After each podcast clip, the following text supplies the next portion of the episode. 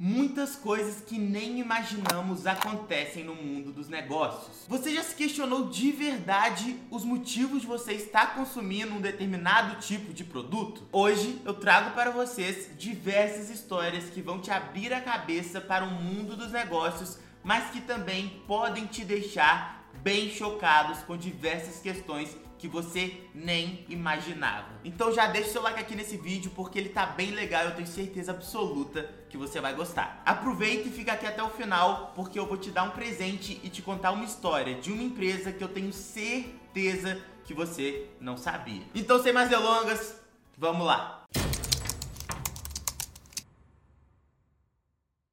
Bom, vamos começar com uma história bem legal sobre a Colgate. Durante a década de 1990, uma história chamou muita atenção na indústria dental e ficou conhecida como o furo da pasta de dente. Segundo a história, a Colgate promoveu um concurso interno reunindo ideias de como aumentar as vendas. Mas a ideia vencedora não foi de nenhum grande executivo, e sim da moça do cafezinho, que no meio de uma reunião da diretoria pediu a palavra. Para ela, aumentar as vendas era simples.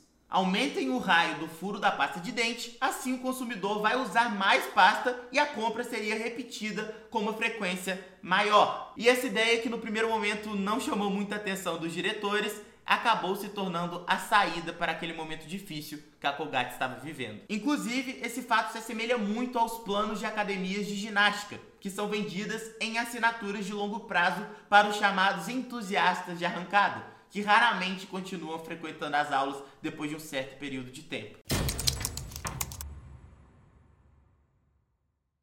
Você se lembra que antigamente, quando você comprava um computador, ele vinha com alguns softwares gratuitos? seja de planilha, de apresentação, de jogos ou qualquer outra coisa do tipo. Mas o mais interessante é que nessa mesma época, se você comprasse a licença para esses mesmos softwares, ela era absurdamente cara e dependendo do caso, o mesmo preço do próprio computador, que já vinha com essas licenças gratuitas. E convenhamos, no primeiro momento você olha e fala: isso não faz sentido. Mas se você pensar fundo em como esse mercado funciona, irá conseguir entender. Pensa comigo, a comunicação entre empresas deve ocorrer na mesma linguagem para facilitar todos os processos internos de cada uma das companhias. Então vamos falar sobre softwares de planilhas, por exemplo. Quanto mais empresas passarem a utilizar um tipo específico de software, maiores as chances das empresas que são parceiras dessas outras empresas também comecem a adotar esse mesmo software. E a consequência é que isso vai virando uma bola de neve, até que em algum momento o software vira uma linguagem universal quando o assunto são planilhas. E é por esse motivo que as empresas que desenvolviam softwares imploravam para as fabricantes dos computadores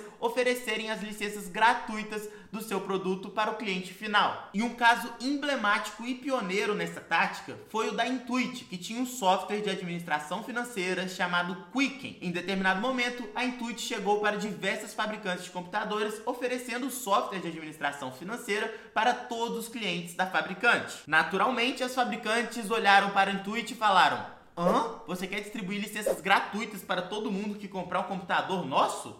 E a Intuit foi lá e falou: Isso mesmo. Aí as fabricantes olharam e falaram: Olha, pode ser uma boa ideia, mas o que vocês querem em troca? E a Intuit novamente surpreendeu na resposta e disse: Absolutamente nada. E foi aí que os executivos das fabricantes de computadores pensaram: Nossa, esse software deve ser muito ruim mesmo para eles estarem oferecendo ele de graça. Deixa eu ver como é que é. Eles descobriram que na verdade era um software excelente e inovador e acabaram aceitando a proposta. Afinal de contas, por que não? A jogada da Intuit era oferecer o Quicken gratuitamente para tornar o software amplamente utilizado e ganhar em outros serviços que seriam linkados lá dentro, como por exemplo um de fazer o imposto de renda de uma maneira simplificada. Ou seja, eles ganharam o mercado e aí sim começaram a vender. A mesma coisa ocorreu com a Microsoft, por exemplo. As empresas começaram a utilizar, daí todas as outras empresas adotaram os softwares deles e depois sim, quando eles já tinham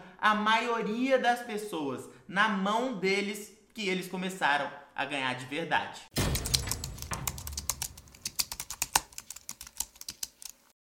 Gente, vocês conhecem a história da Gillette? Vou fazer um breve resumo dela para depois a gente comentar uma das maiores jogadas de marketing da história. O fundador da Gillette, King Camp Gillette, tinha um espírito criativo, empreendedor e audacioso. Sua trajetória como empreendedor começou enquanto ainda era funcionário da Companhia de Selos de Baltimore, quando ele teve a ideia e inventou o chamado barbeador seguro, em inglês Safety Razor. Em uma manhã quente de 1895, ao fazer a sua barba, ele teve um momento de inspiração e idealizou um aparelho que iria revolucionar para sempre o ato de barbear. Contudo, ninguém da indústria comprou a sua ideia, e foi aí que ele decidiu ir atrás de William Nickerson, um engenheiro mecânico de sucesso formado no MIT. Nickerson acabou resolvendo os problemas técnicos e superou os obstáculos de engenharia da época para produzir em larga escala o primeiro aparelho de barbear. Foi aí que surgiu em 1901 a Gillette, ou melhor, a American Safety Razor Company, que no ano seguinte adotaria o nome de Gillette Safety Razor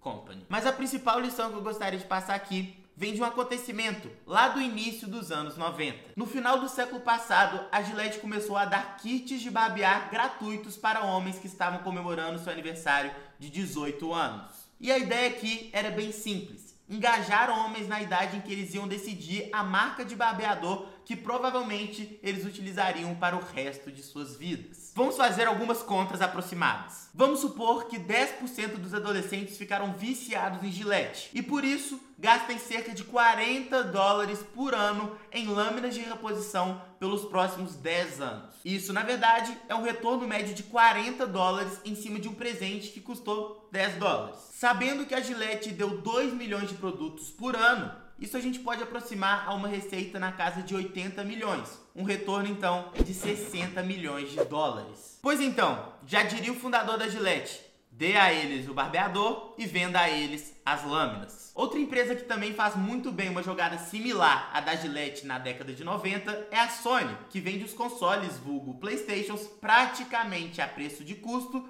para ganhar dinheiro vendendo jogos e outros serviços.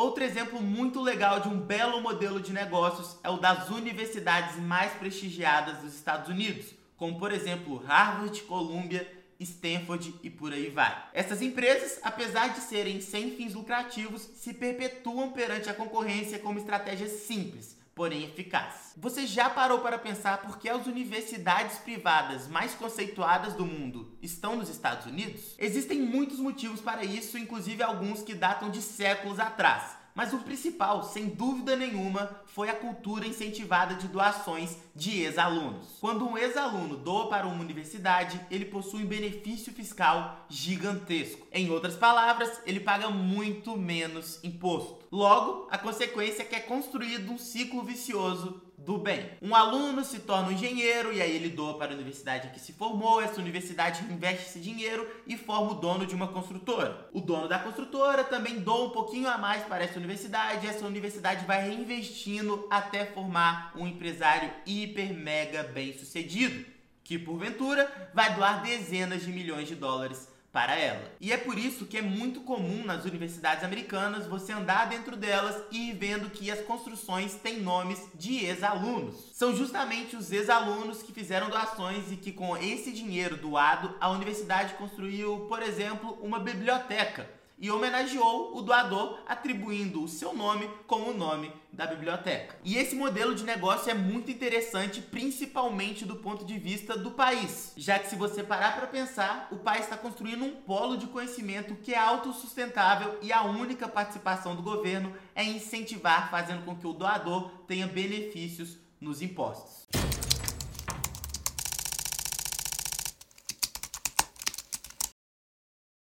Em novembro de 2007, o site da Apple no Reino Unido listou o preço do MacBook de 13 polegadas de 2.2 GB por 879 libras para as máquinas com a tradicional cor branca. Por outro lado, o mesmo MacBook com as mesmas configurações, só que preto, estava sendo listado por 949 libras. E a partir disso, temos um mistério. Afinal de contas, por que, que o preto, que custa a Apple o mesmo para produzir do que um branco, que possui a mesma configuração, é vendido por 70 libras a mais? A decisão de preço da Apple foi sem dúvida influenciada por sua experiência após lançar uma versão preta de seu popular iPod no outono de 2005. Embora ele tenha sido lançado pelo mesmo preço do tradicional iPod branco da empresa e tecnicamente idêntico a ele, a demanda por unidades pretas foi muito maior e o estoque esgotou rapidamente. Já os brancos permaneciam em estoque enquanto os pretos já não existiam nas lojas. A grande verdade é que a versão preta era uma novidade e isso fazia com que os consumidores fossem mais atrás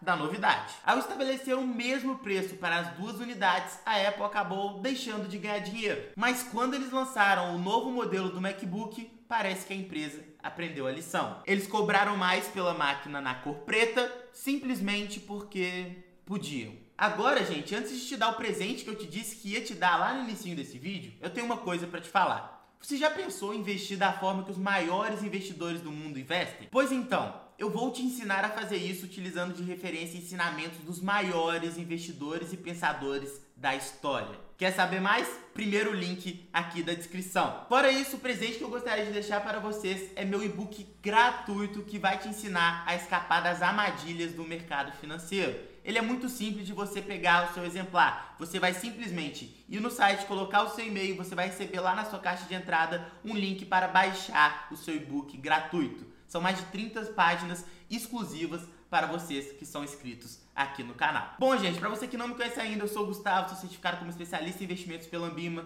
sou escritor deste livro aqui, fundamentalmente lições dispensáveis para investidores de sucesso, e trouxe esse vídeo aqui que espero de verdade que vocês tenham gostado. Do fundo do meu coração, a gente sempre prepara aqui tudo com muito carinho. Inclusive, já se inscreve aqui, já deixa seu like, clica no sininho para não perder os próximos vídeos que vão sair aqui no canal, que eles estão simplesmente fenomenais e sendo preparados tintim por tintim para agradar todos vocês. Beleza? Então é isso, um abraço e até o próximo vídeo. Valeu!